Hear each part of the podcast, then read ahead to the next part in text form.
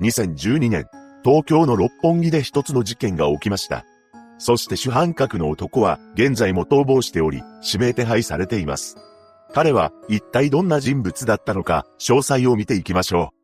1979年3月16日、後に逃亡犯となる見立真一は静岡県の沼津市で出生します。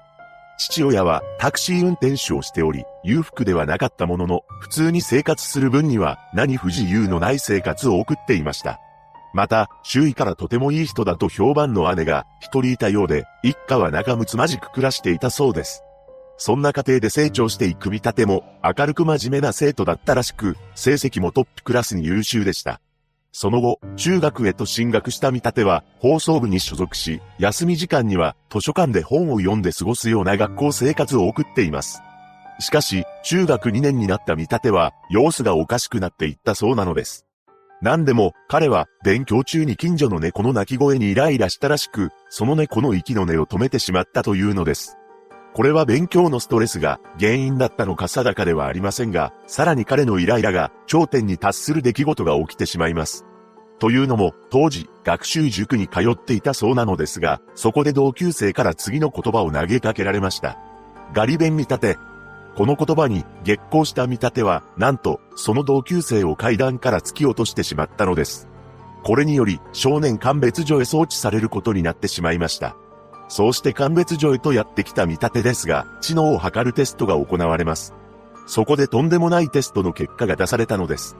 なんと、測定不能である IQ145 以上という数値が出たらしいのです。IQ とは知能指数のことで、平均値は100であり、どんなに高い人でも130とされ、130以上の数値は異常とされています。その後、中学を卒業した見立ては、都立英福高校へと進学しました。当時の英福高校はヤンキー高校として有名だったそうですが、わずか2ヶ月で中退しています。その理由についての真相は不明なのですが、校内で暴れてしまい、手がつけられないために退学になってしまったなど、様々なことが囁かれています。高校を退学した見立ては、地元の不良たちを集めていき、暴走族である、英福町ブラックエンペラーを復活させました。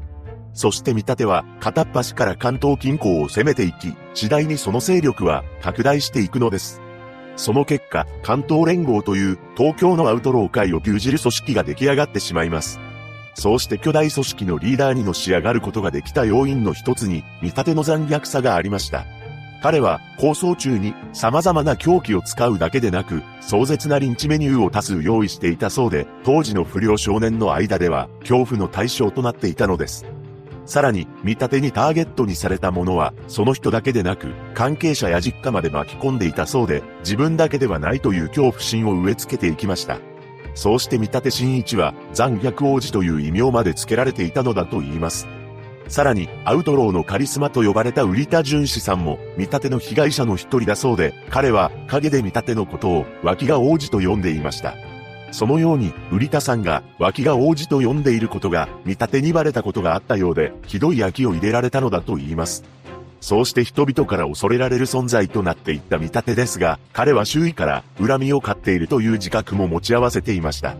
そのため、帰り討ちに会うことを想定し、仲間にすら自宅の場所や、携帯の番号を教えないなど、かなり慎重に過ごしていたのです。そんな中、見立て率いる関東連合は、闇金や振り込め詐欺など、違法な方法で活動資金を調達しています。その方法は、かなり悪質なものだったらしく、なんと、貸してもいない相手に返済しろと迫っていたそうなのです。というのも、闇金で借金を繰り返す人たちは、自分が一体どこからお金を借りているか、そのうちにわからなくなってしまい、それをいいことに、片っ端から金を集めていったというのです。実際、月に3億円の売り上げが半年続いたこともあったそうで、この時見立ては30歳までには100億円を持つと豪語していたのだと言います。ただ、2006年に貸金業法が改正され、取り締まりが厳しくなってしまいました。そのため、これまでやってきた闇金業がうまく回らなくなってしまったのです。その後、様々な事業に手を出していきますが、どれも失敗してしまいます。しかし、これまで派手な生活を送っていた見立ては、その生活レベルを下げることができず、ついには関東連合の OB が積み立てていた連合経費に手を出すようになっていきました。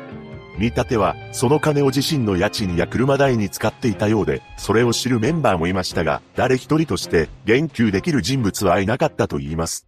そんな中、2008年にある事件が起きました。当時、関東連合の後継人として存在していた金村隆弘さんが何者かに襲われ、命を落としてしまったのです。冷酷とされていた見立てですら、金村さんの葬儀では涙を見せたと言います。そしてこの事態を重く見た見立ては、金村さんを襲ったのは、関東連合と敵対していた新宿ジャックスというチーム出身の木村兄弟だと思っていました。実は以前、この木村兄弟に対し、見立ては、直々に関東連合のメンバーに入るよう勧誘したことがあったそうなのですが、これを木村兄弟は断っていたと言います。そのため、見立ては、木村兄弟のことをあまりよく思っておらず、金村さんのために、いつか木村兄弟に仇討ちをしようと考えていたのです。そして2012年9月2日、午前3時40分頃、この日、六本木にあるクラブ、フラワーで事件が起きてしまいます。なんと、金属バットを持った10人ほどの男たちがお店を襲撃したのです。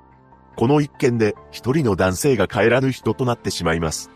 この事件を起こした張本人こそが見立て真一であり、彼は関東連合 OB たちを連れてこの店を襲撃したのです。見立てはフラワーに木村兄弟がいると聞き、この事件を起こしたとされたのですが、実際に襲った男性は全くの別人でした。そのため、この事件は人違いだったのではとされています。その後、監視カメラの映像から捜査を進め、次々とメンバーが逮捕される中、見立ては海外へと逃亡していました。彼はフィリピンの離島で現地のマフィアにかくまわれながら潜伏生活を送っています。彼がフィリピンを選んだ理由は、日本とフィリピンが犯罪人引き渡し条約を締結していないからだと見られ、これにより日本の警察は手出しができない状況になってしまいました。